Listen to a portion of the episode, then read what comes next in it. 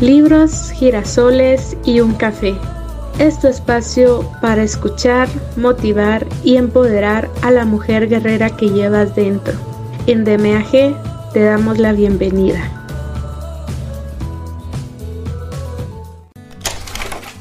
Hola y bienvenidas a este espacio. Les saluda como siempre Maggie Pineda, su compañera de viaje, en esta ocasión, la nueva aventura con DMAG se llama Los cinco lenguajes del amor, del Dr. Gary Chapman. Cómo expresar devoción sincera a su cónyuge. La experiencia en la que nos vamos a embarcar a partir de hoy es única. Como única es la experiencia con el resto de libros que ya tenemos en la lista de reproducción, los cuales también te invito a escucharlos. Te aseguro que será una transformación total en este tu viaje de mujer a guerrera.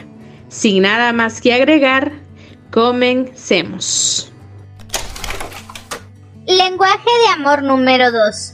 Tiempo de calidad. Debía haber captado el lenguaje principal de amor de Betty desde el principio. ¿Qué decía esa noche de primavera cuando los visité a ella y a Bill en Little Rock? Bill es un buen proveedor, pero no me dedica nada de tiempo. ¿De qué sirven las casas y el auto de paseo y todas las otras cosas si no las disfrutamos juntos? ¿Cuál era su deseo? Tener buen tiempo con Bill. Ella necesitaba su atención. Quería que él la mirara, que le diera su tiempo, que hiciera cosas con ella. Cuando digo un buen tiempo, quiero decir una atención completa. No estoy hablando de sentarse a ver televisión juntos cuando usted emplea el tiempo así, su atención se concentra en los noticieros o en los programas, no en el cónyuge. Lo que quiero decir es sentarse juntos en la sala con el televisor apagado, mirándose el uno al otro y conversando, dándose mutuamente una atención completa. Quiero decir dando un paseo, saliendo solamente los dos a comer fuera y mirándose el uno al otro y conversando. ¿Ha visto lo que pasa en un restaurante? Siempre se puede notar la diferencia entre una pareja de enamorados y una pareja de casados. La pareja de enamorados se miran el uno al otro y conversan. La pareja de casados se sientan ahí y miran para todos lados. Usted sabe que fueron ahí solamente para comer. Cuando me siento en la sala con mi esposa y le doy 20 minutos de mi atención completa y lo mismo hace ella, nos estamos dando el uno al otro 20 minutos de vida. Nunca tendremos esos 20 minutos otra vez. Nos estamos dando nuestras vidas el uno al otro. Esto es un poderoso comunicador de amor. Una medicina no puede curar todas las enfermedades. En mi consejo a Bill y a Betty cometí una seria equivocación. Pensé que las palabras de afirmación significarían lo mismo para Betty que para Bill. Había esperado que si cada uno de ellos daba una afirmación verbal al otro, el ambiente emocional iba a cambiar y ambos iban a sentirse amados. Funcionó para Bill. Él se sintió más positivo hacia Betty sintió apreciación genuina por su trabajo. Pero no funcionó tan bien para Betty porque las palabras de afirmación no era el lenguaje principal de amor para Betty, su lenguaje era el tiempo de calidad. Volví al teléfono y agradecí a Bill por sus esfuerzos en los últimos dos meses.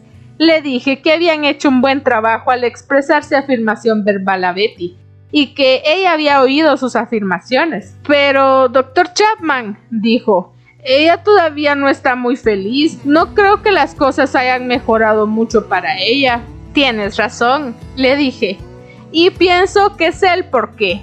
El problema es que le sugerí el lenguaje de amor equivocado. Bill no tenía la más leve idea de lo que yo le quería decir. Le expliqué que lo que hace a una persona sentirse amada no siempre hace a otra persona sentirse amada también. Él aceptó que su lenguaje eran las palabras de afirmación. Me dijo que eso había significado mucho para él cuando él era muchacho y cómo se sentía bien cuando Betty le expresaba aprecio por las cosas que hacía. Le expliqué que el lenguaje de Betty no eran las palabras de afirmación, sino tiempo de calidad. Le expliqué la importancia de dar a alguien una atención completa.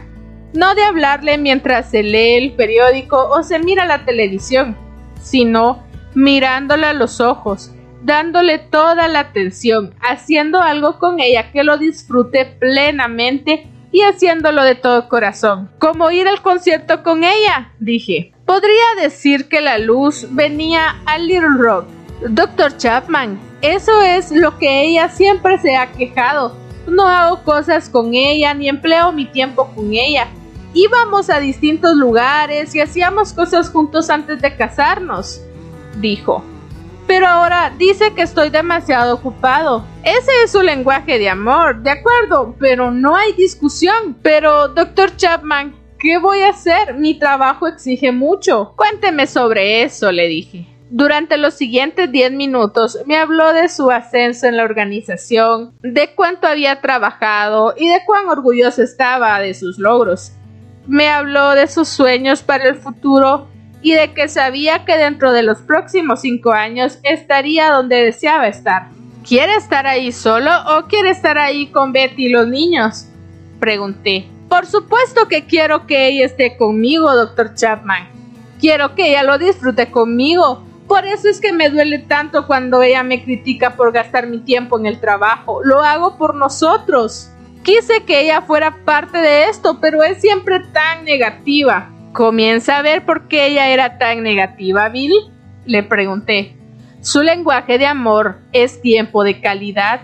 Usted le ha dado tan poco tiempo que su tanque de amor está vacío. Ella no se siente segura de su amor. Por eso ella ha criticado lo que, según ella, está absorbiendo su tiempo, su trabajo realmente no odia su trabajo, odia el hecho de que recibe tan poco amor de usted. Hay solamente una respuesta, Bill, y es costosa. Usted tiene que buscar tiempo para Betty, tiene que amarla en el lenguaje de amor correcto para ella. Sé que tiene razón, doctor Chapman. ¿Dónde comienzo? ¿Tiene a la mano el papel aquel que hicimos en la lista de las cosas positivas de Betty? Sí, aquí está. Muy bien. Vamos a hacer otra lista. ¿Cuáles son las cosas que Betty quisiera que usted hiciera con ella? Póngalas ahí. Las cosas esas que siempre ha mencionado ella. Y esta es la lista que hizo bien. Tomar nuestro auto y pasar un fin de semana en las montañas. A veces con los niños y a veces los dos solos reunirme con ella para almorzar en un bonito restaurante o aún cuando sea en un McDonald's. Dejar a los niños con una niñera y salir a comer los dos solos. Cuando vengo a casa por las noches, sentarme y conversar con ella de cómo ha sido mi día y escucharla a ella de cómo ha sido su día también. No le gusta que mire la televisión mientras conversamos. Destinar un tiempo para conversar con los niños sobre sus experiencias de la escuela destinar un tiempo para jugar con los niños, ir de picnic con ella y los niños un sábado y no quejarme de las hormigas y las moscas, tomar vacaciones con la familia por lo menos una vez al año, e ir de paseo con ella y conversar mientras paseamos y no caminar delante de ella. Esas son las cosas de las que he hablado siempre, dijo. ¿Sabe lo que voy a sugerirle, verdad, Bill? Hacerlas, dijo. Así es, una vez por semana durante los próximos dos meses. ¿De dónde sacar el tiempo? Usted va a hallar el tiempo. Usted es un hombre inteligente, continué. Usted tiene las capacidades de planificar su vida e incluir a Betty en sus planes. Lo sé, dijo. Puedo hacerlo.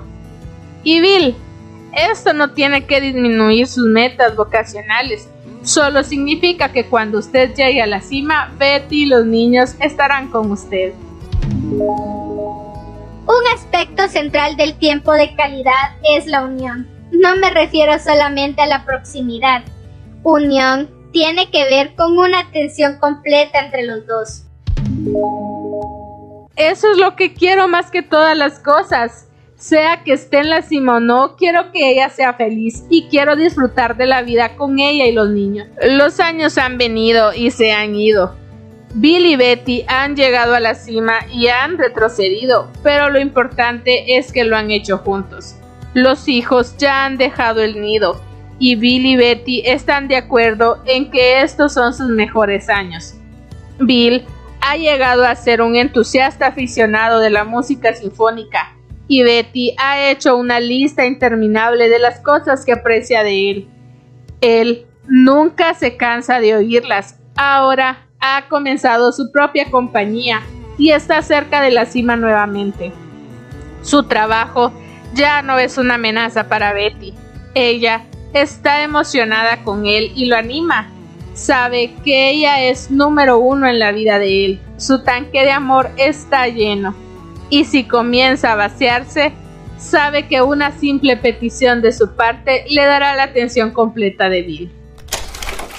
Apóyanos en este gran proyecto de vida enfocado a toda mujer que busca su estabilidad emocional, física y económica. Tu donativo nos ayuda a crear contenido de calidad. Búscanos en nuestra cuenta de GoFundMe como De Mujer a Guerrera. Síguenos en nuestras redes sociales como arroba soydmag. No te pierdas de todas las sorpresas que tenemos preparadas para ti. Unión. Un aspecto central del tiempo de calidad es la unión. No me refiero solamente a la proximidad. Dos personas sentadas en la misma habitación están en estrecha intimidad, pero no quiere decir que estén necesariamente juntas. La unión tiene que ver con una atención completa entre los dos. Cuando un padre está sentado en el piso haciendo rodar una pelota hacia su hijo de dos años, su atención no está concentrada en la pelota, sino en su hijo. Por ese breve momento están juntos, pero si su padre está hablando por teléfono mientras hace rodar la pelota, su atención está diluida. Algunos esposos y esposas piensan que están pasando el tiempo juntos, cuando en realidad están solamente viviendo en estrecha proximidad. Están en la misma casa al mismo tiempo, pero no juntos. Un esposo que está mirando los deportes en la televisión mientras habla con su esposa no le está dando tiempo de calidad porque ella no obtiene su atención completa. Tiempo de calidad no significa que tenemos que pasar nuestros momentos juntos contemplándonos a los ojos. Significa que estamos haciendo algo juntos y que vamos a dar toda nuestra atención a la otra persona. La actividad que estamos realizando es incidental lo importante es que estemos empleando tiempo dedicado el uno al otro. La actividad es un vehículo que crea el sentido de unión. Lo importante con el padre haciendo rodar la pelota hacia el hijo de dos años no es la actividad misma, sino los sentimientos que se crean entre el padre y su hijo. Igualmente, si un esposo y una esposa están jugando juntos, estarán empleando tiempo de calidad el uno con el otro, aunque la atención no se centre en el juego en sí, sino en el hecho de que están empleando el tiempo juntos. Lo que pasa con el nivel emocional es lo que importa. Emplear el tiempo juntos en un propósito común significa que nos preocupamos el uno por el otro, que disfrutamos estando el uno con el otro que nos gusta hacer cosas juntos. Conversación de calidad. Como las palabras de afirmación, el lenguaje del tiempo de calidad también tiene muchos dialectos. Uno de los dialectos más comunes es la conversación de calidad. Por conversación de calidad me refiero a un diálogo comprensivo donde los dos individuos están comunicando sus experiencias, pensamientos, sentimientos y deseos en un contexto amistoso e ininterrumpido. La mayoría de individuos que se quejan de que su cónyuge no conversa no quiere decir que literalmente él o ella no pronuncian una sola palabra. Quiere decir que rara vez toman parte en un diálogo comprensivo si el lenguaje principal de amor de su cónyuge es tiempo de calidad, tal diálogo es crucial para su sentimiento de ser amado. La conversación de calidad es bastante diferente del primer lenguaje del amor. Las palabras de afirmación se concentran en lo que estamos diciendo. mientras que la conversación de calidad se centra en lo que estamos oyendo. Si estoy compartiendo mi amor por alguien por medio del tiempo de calidad y vamos a emplear ese mismo tiempo en la conversación, me centraré en sacarle más palabras, escuchando comprensivamente lo que tiene que decirme.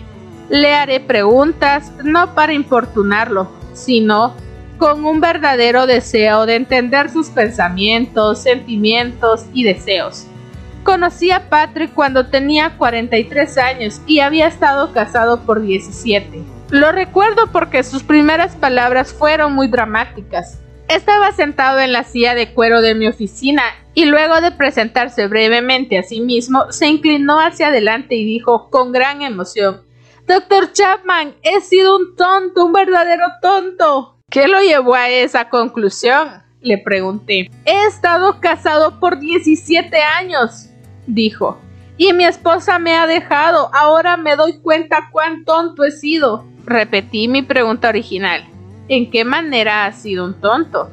Mi esposa venía a casa de su trabajo y me contaba los problemas de su oficina. La escuchaba y luego le decía lo que pensaba que debía hacer.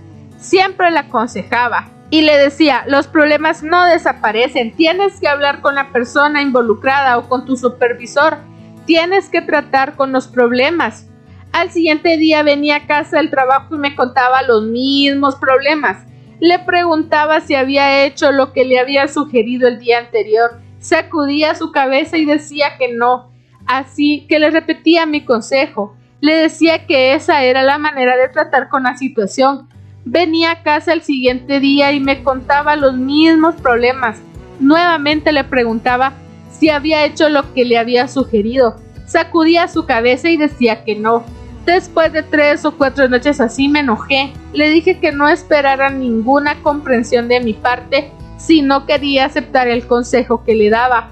No tenía que vivir bajo esa clase de estrés y presión. Ella podía resolver el problema si simplemente hacía lo que le decía. Me dolía verla vivir bajo tal estrés porque sabía que no tenía que ser así. La próxima vez que me trajera el problema le diría, no quiero oírlo, te he dicho lo que debes hacer, si no vas a escuchar mi consejo, no quiero oírlo.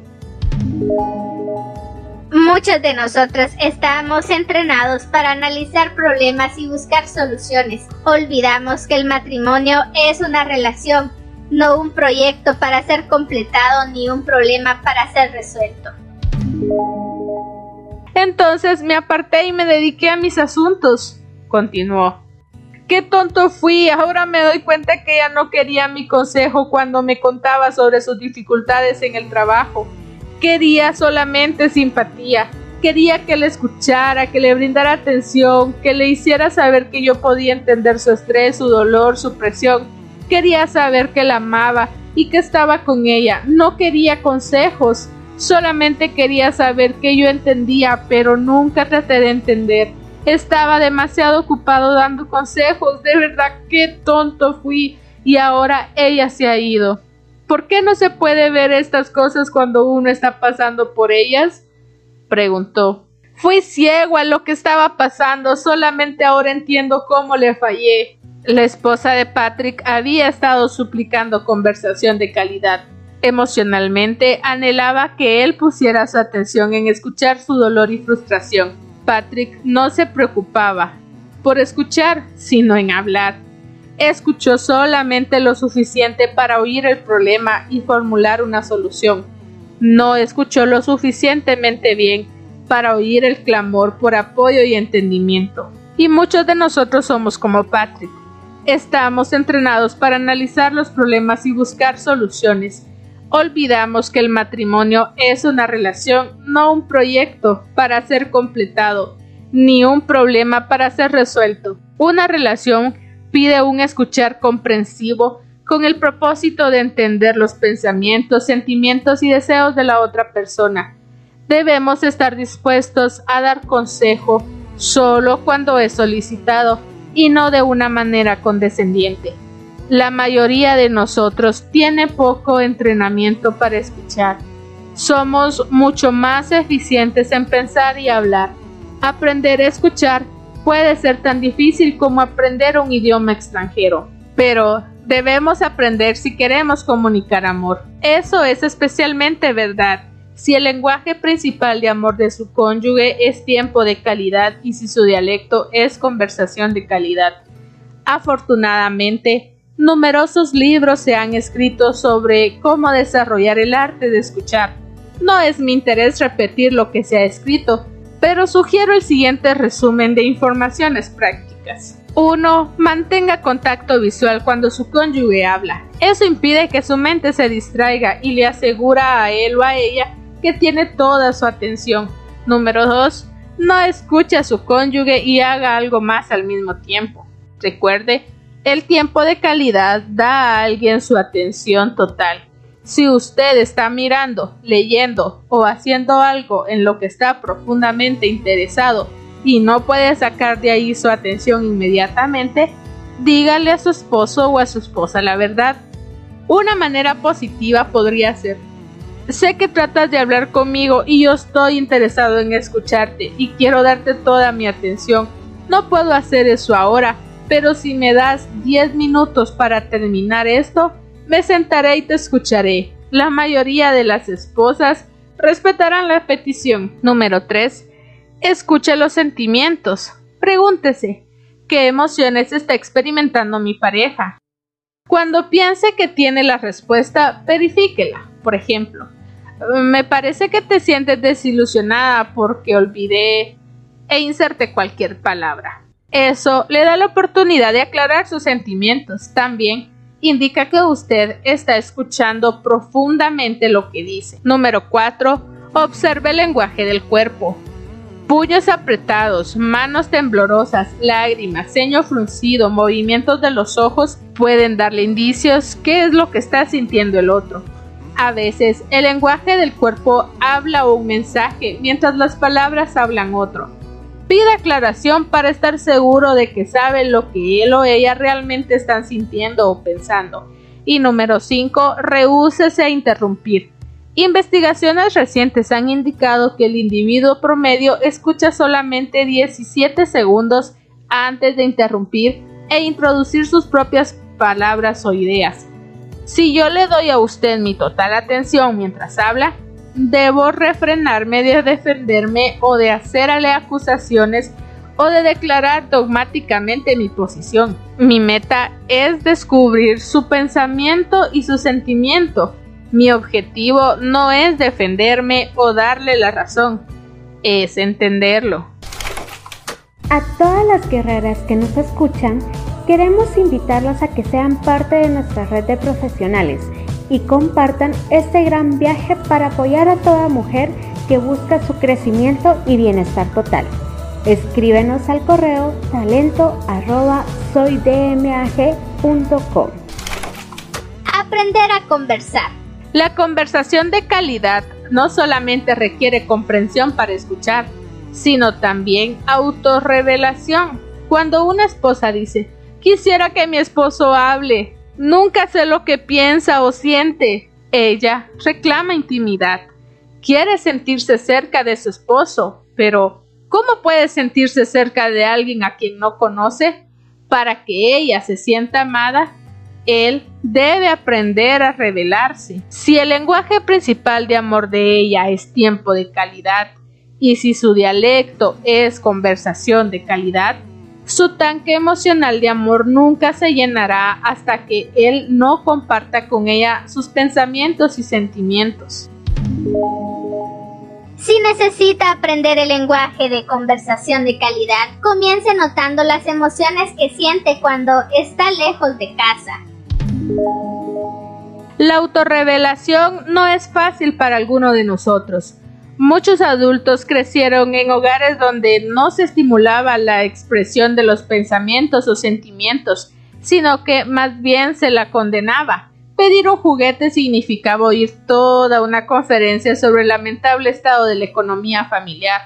El niño salía sintiéndose culpable por tener ese deseo y enseguida aprendía a no expresar sus deseos. Cuando expresaba su ira, sus padres le respondían con palabras duras y condenatorias. De esa manera, el niño aprendía que expresar los sentimientos de enojo no era apropiado. Si hacían sentir culpable al niño por expresar desilusión por no poder ir a la tienda con su padre, aprendían a guardar esa desilusión adentro.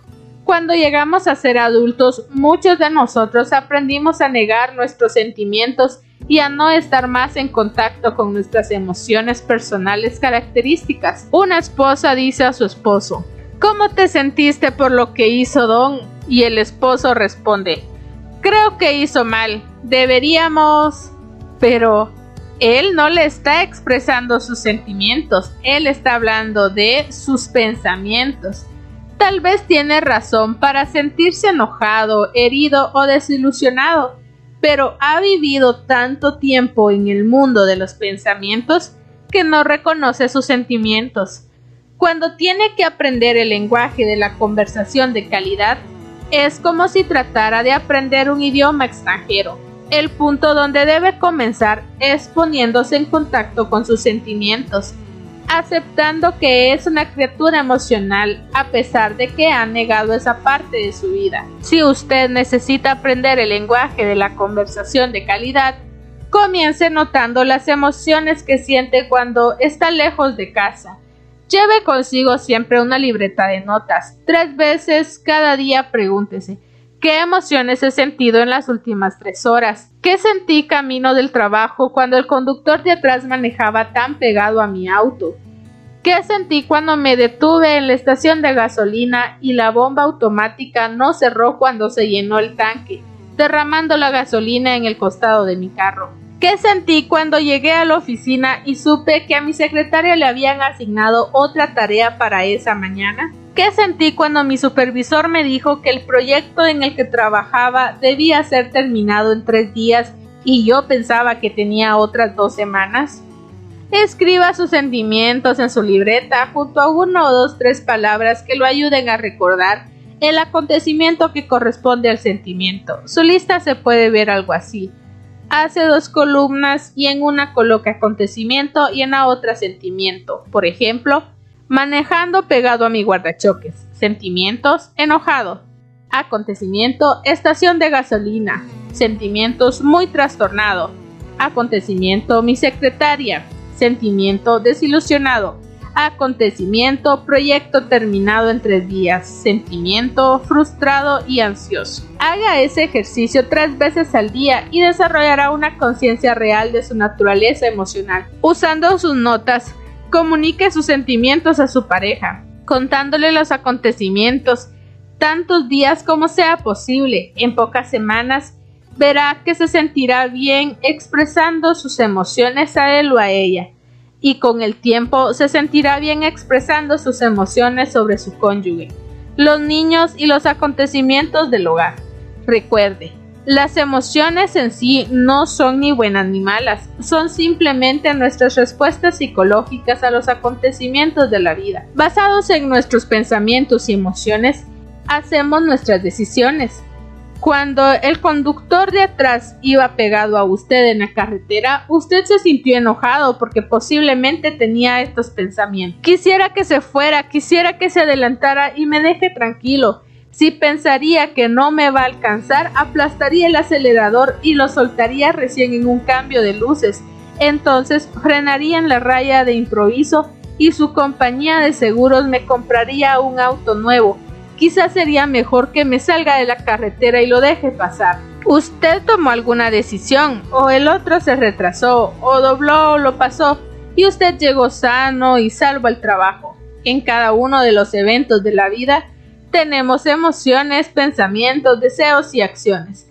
A la expresión de ese proceso lo llamamos autorrevelación.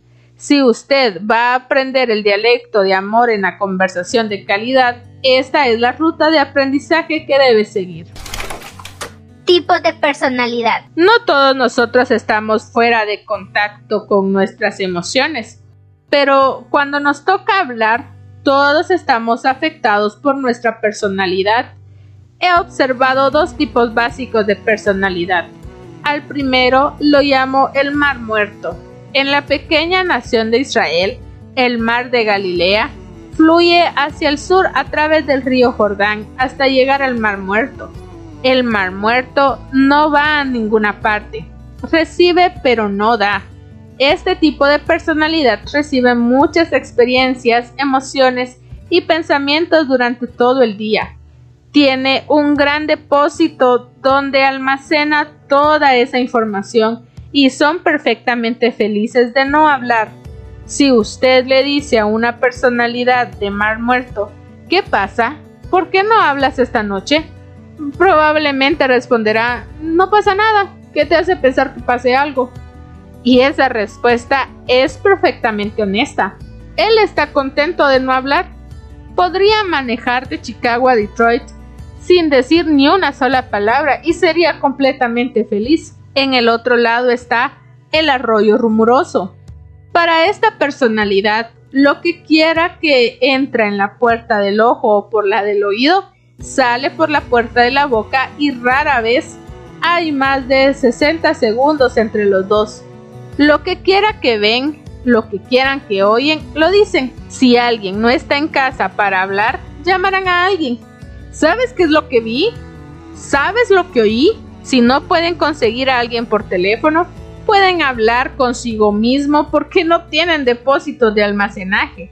Muchas veces un mar muerto se casa con un arroyo rumoroso. Eso sucede porque cuando son novios forman una pareja muy atractiva. Una forma de aprender este nuevo patrón es estableciendo un tiempo diario de comunicación en el que cada uno contará tres cosas que le hayan sucedido ese día, manifestando cómo se sintió frente a esos acontecimientos. Si usted es un mar muerto y tiene como novio a un arroyo rumoroso, tendrá con seguridad una bonita velada. No tiene que pensar cómo iniciaré la conversación esta noche ¿Cómo mantendré la conversación? En realidad, usted no tiene nada que pensar. Todo lo que tiene que hacer es mover su cabeza y decir, ajá, ajá. Y la otra parte se encargará de llenar toda la noche. Y usted volverá a casa diciendo, ¡qué persona tan maravillosa! Por otro lado, si usted es un arroyo rumoroso y se cita con un mar muerto, tendrá una velada igualmente maravillosa porque los mar muertos son los mejores oyentes. Usted hablará por tres horas. Él lo escuchará profundamente y volverá a casa diciendo, ¡qué persona tan maravillosa! Sentirán atracción uno por el otro, pero cinco años después del matrimonio, el arroyo rumoroso se despierta una mañana y dice, hemos estado casados por cinco años y todavía no lo conozco. El mar muerto dice, yo la conozco demasiado bien, desearía que se detuviera por un rato y me diera un descanso. La buena noticia es que el mar muerto puede aprender a hablar y el arroyo rumoroso puede aprender a escuchar. Somos influenciados por nuestra personalidad, pero no controlados por ella.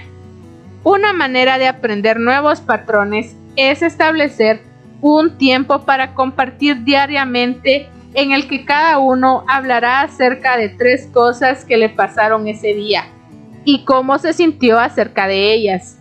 Lo llamo el requisito mínimo diario. Para un matrimonio saludable, si comienza con el requisito mínimo diario, en unas pocas semanas o meses encontrará mayor calidad de conversación fluyendo más libremente entre ustedes. Actividades de calidad. Además de la calidad del tiempo del lenguaje básico del amor, hay otro dialecto llamado actividades de calidad. Recientemente en un seminario sobre matrimonio pedí a las parejas que completaran la siguiente oración. Me siento más amado por mi esposo o mi esposa cuando e inserte la frase para completarla. Aquí está la respuesta de un esposo de 29 años de edad quien hacía 8 que estaba casado. Me siento más amado por mi esposa cuando hacemos cosas juntos, aquellas cosas que a mí me gustan hacer y las que le gustan a ella. Hablamos más. Es como una clase de cita nuevamente. Esta es una respuesta típica de individuos cuyo lenguaje del amor es tiempo de calidad. El énfasis está en estar juntos, en hacer cosas juntos, en darse atención individual el uno al otro. Las actividades de calidad pueden incluir cualquier cosa en que uno o ambos tengan intereses. El énfasis no está en qué hacen, sino en por qué lo hacen. El propósito es experimentar algo juntos, caminar sobre eso sintiendo que Él cuida de mí, desea hacer algo conmigo, lo cual disfruto y lo hace con una actitud positiva. Eso es amor y para algunas personas amor con mayúsculas. Tracy creció con la sinfonía.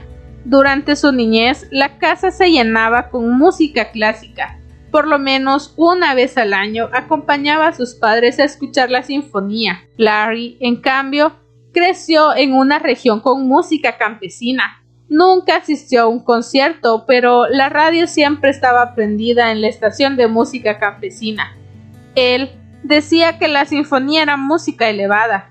De no haberse casado con Tracy, podría haber pasado toda su vida sin asistir ni una vez a escuchar una orquesta sinfónica.